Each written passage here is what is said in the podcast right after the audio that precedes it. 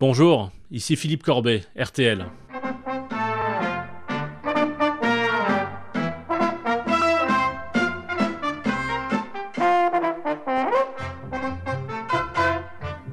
Partout à les voilà il aura donc fallu que le ciel nous tombe sur la tête pour que l'un des papas d'Astérix nous quitte. Albert Uderzo allait avoir 93 ans, sans nous laisser le secret de la potion magique contre ce maudit virus.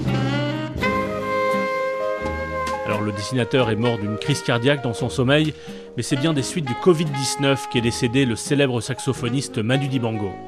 Nous sommes le mercredi 25 mars, c'est le neuvième jour du confinement et le huitième épisode de RTL avec vous, nouveau podcast de la rédaction de RTL, totalement mobilisé pour vous accompagner pendant cette crise du coronavirus. Ce n'est pas une expression, nous sommes ensemble dans cette galère. Aujourd'hui, on va s'arrêter particulièrement sur la question des maisons de retraite.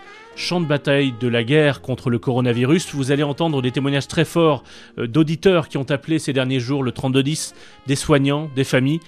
Mais d'abord, j'aimerais qu'on fasse un détour par l'Italie, parce qu'on nous dit depuis plusieurs semaines que la France suit malheureusement le, tracé de la courbe italienne. Donc regarder l'Italie, c'est se préparer à ce qui nous attend. Et c'est terrifiant, nous prévient Antonio, qui écoute RTL depuis la Lombardie il a contacté RTL pour être en direct avec euh, Julien Cellier et Marina Giraudot dans RTL Petit Matin. C'est un des villages qui a été euh, l'un des premiers euh, villages confinés, une commune confinée depuis le 22 février. On va rejoindre Antonio qui nous appelle au 3210. Bonjour Antonio. Bonjour, bonjour à vous tous. Le temps est particulièrement long, non? Oui, bah c'est devenu vraiment, c'est devenu un truc vraiment, je vais pas dire insupportable, mais presque. Maintenant, on a le défilé des corbillards, vraiment la tragédie sous les yeux. On nous avait jamais mis devant le fait accompli des morts. Euh, c'est vrai que ça a fait bouger, je pense, un petit peu la mentalité des gens et que les gens ont un peu plus pris conscience de ce qui était en train de se passer. La semaine dernière, mon, médecin de famille est décédé. C'est un homme de 61 ans qui avait aucun problème. Donc euh, il s'est retrouvé à l'hôpital pareil. Euh, en 15 jours, pratiquement, il est parti. Euh, d'ailleurs, dans, dans, dans, mon dans, ma ville, on va dire deux médecins sont décédés. Mmh, mmh. Maintenant, on a de plus en plus de gens qu'on connaît qui, euh, qui sont à l'hôpital, qui sont en train de lutter sous les masques à oxygène ou bien carrément sous des, des cloches à oxygène. Oui, Il y a des gens qui parfois n'avaient aucun problème, qui étaient sportifs, qui étaient en pleine forme. Voilà, ben, j'ai par exemple un ami qui est, qui est en train de lutter entre la vie et la mort, qui était sportif, qui a fait un marathon il y a, on va dire, un peu plus d'un mois maintenant. Euh, là, maintenant, il se retrouve au stade où on, le retourne dans son lit pour voir comment il faut pas mettre les poumons et comment il faut les mettre. Voilà, je, mm. sais que c'est alarmiste ce que je dis, que c'est assez grave. Mais, mais c'est important que nous le comprenions, parce qu'on a 11 jours de retard et que notre courbe épouse la vôtre. Et je pense qu'en France, ils n'ont pas profité des 15 jours que vous avez qu'ils ont eu d'avance. Il y a un autre pays qu'il faut qu'on regarde de près également, c'est l'Espagne. Et ce que nous a raconté dans l'édition spéciale de RTL Matin notre correspondante Diane Cambon, est tout aussi glaçant.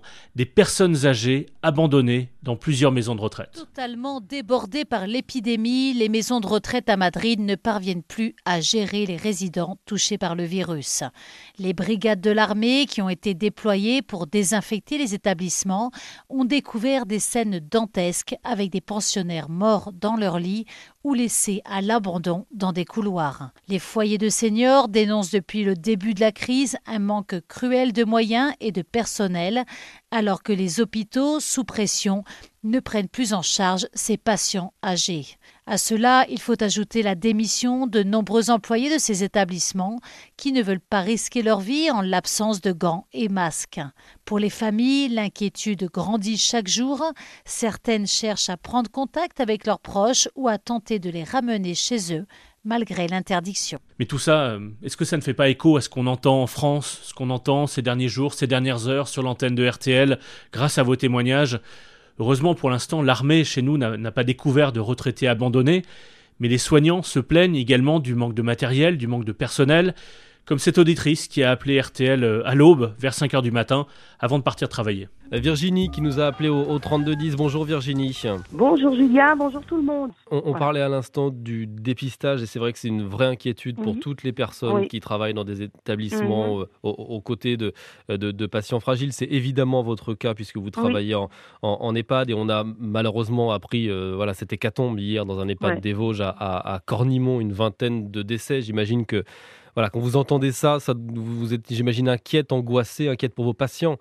On est toujours inquiet pour les patients parce qu'on ne sait pas comment ça vient. Après, avec euh, ce qui s'est passé, eh bien, c'est sûr qu'au début, on n'était pas en confinement complet. Mais après, on a mis tout le monde en confinement par prévention. Et comment ils le vivent, vos patients? Pas très bien. Pas très bien. Pourquoi? Parce que déjà, quand on est en EHPAD, c'est pas facile, on le sait. Hein. Donc là, imaginez, déjà, ils peuvent pas voir leur famille. Ils sont confinés dans leur chambre, c'est quand même pas un superbe espace. Et en plus de ça, ils nous voient tous les jours. Alors nous, on est habillés des pieds à la tête, il faut le savoir. Masque, Charlotte, euh, quand on rentre dans les chambres. quand vous, vous rentrez, et c'est mon cas, euh, je vais mhm. aller encourager ces personnes euh, dans les chambres, on est habillés. Et pour, vous, pour eux, c'est quand même perturbant parce qu'ils ne vous reconnaissent pas. Et tous ces patients âgés, où est-ce qu'ils sont envoyés s'ils présentent des symptômes?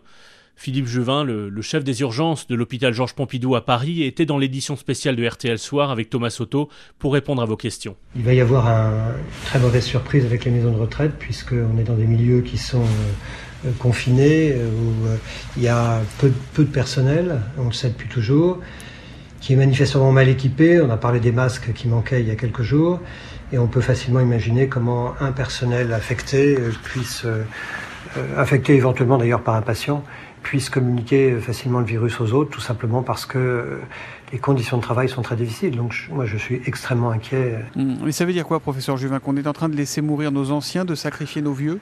Malheureusement, les conditions sont réunies pour qu'on fasse, euh, qu'on ait, qu'on ait, qu'on ait beaucoup de morts.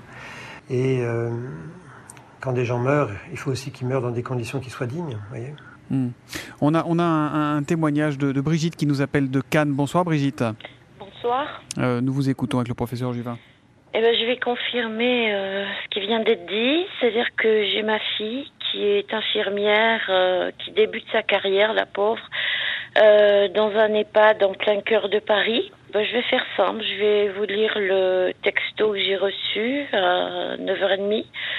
Coronavirus chez moi, il manque des soignants, beaucoup de boulot, de pression, on n'est pas prêt, on a des masques des charlottes, mais c'est pas assez. On fait réunion, tout le monde flippe.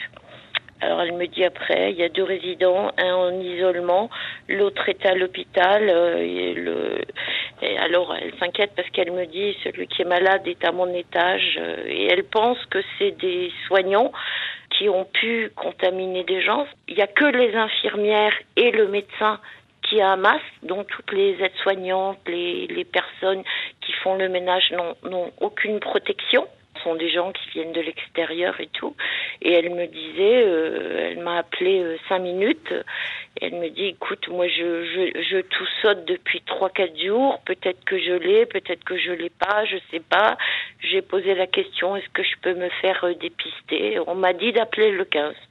D'autant que Sophie Jousselin de RTL nous a raconté dans l'une des éditions spéciales que le bilan, le bilan froid des morts du Covid donné soir après soir par le ministère de la Santé, eh bien il ne prend pas en compte les résidents des EHPAD. Lui ne recense que les personnes décédées dans les hôpitaux et testées positifs au Covid-19. Dans les EHPAD, tous les résidents présentant des symptômes du coronavirus ne sont pas testés. C'est une directive officielle, on n'en teste qu'un ou deux et si d'autres cas se déclarent, ils sont automatiquement attribués au Covid-19.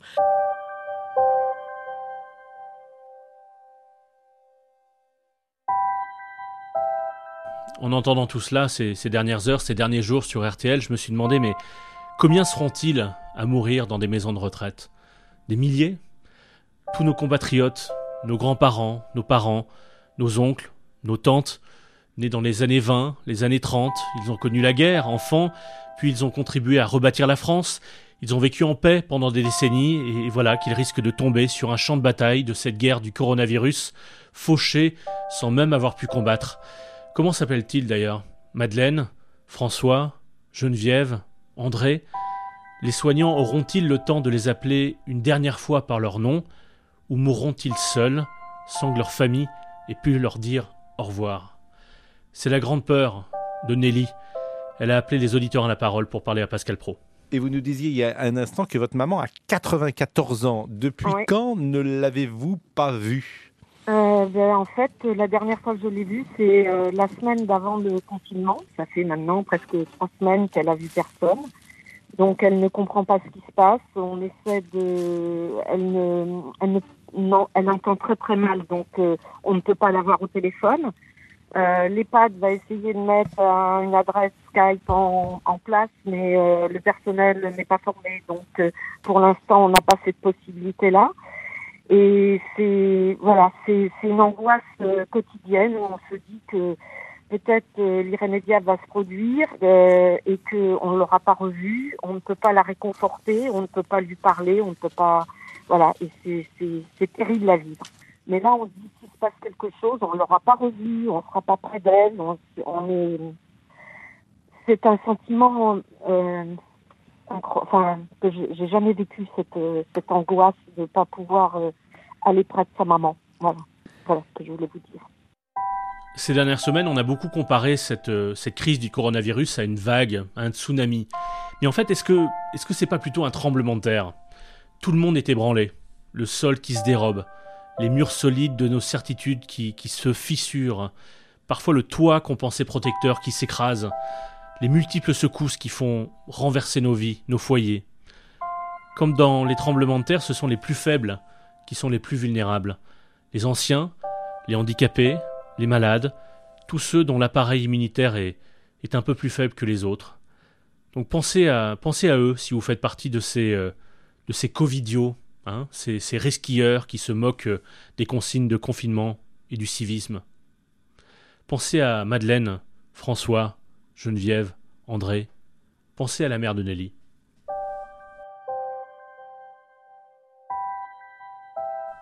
RTL avec vous, plus que jamais, dans ces euh, moments difficiles que, traversent euh, nos familles et, notre pays.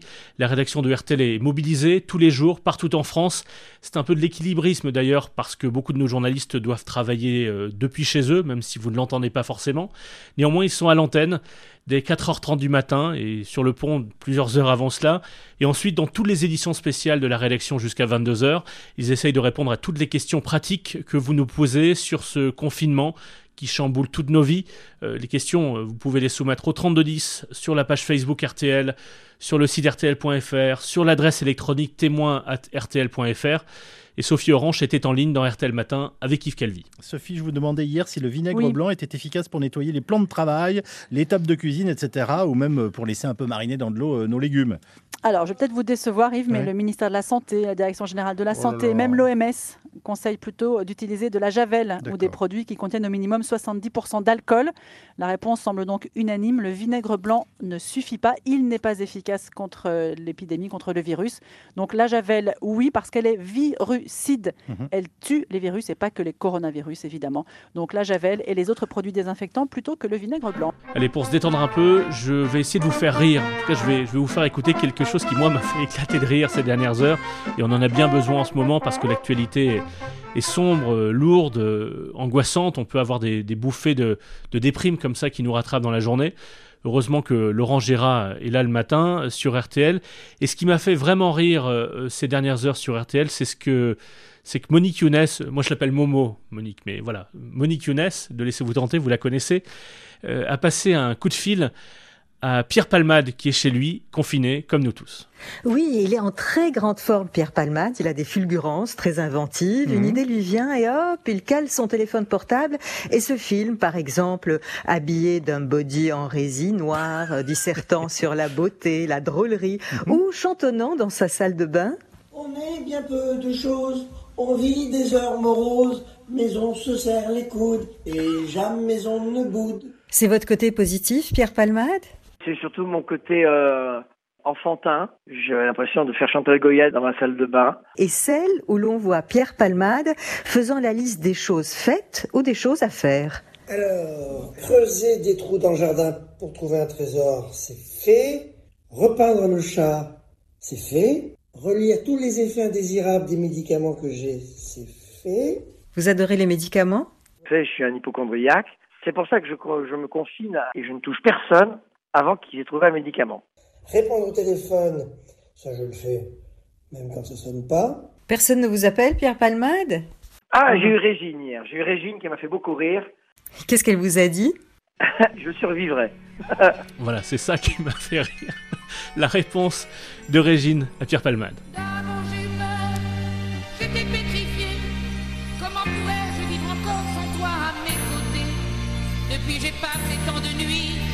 Me dire que t'avais tort à t'en vouloir. Et puis je me suis habitué tu reviens si sûr de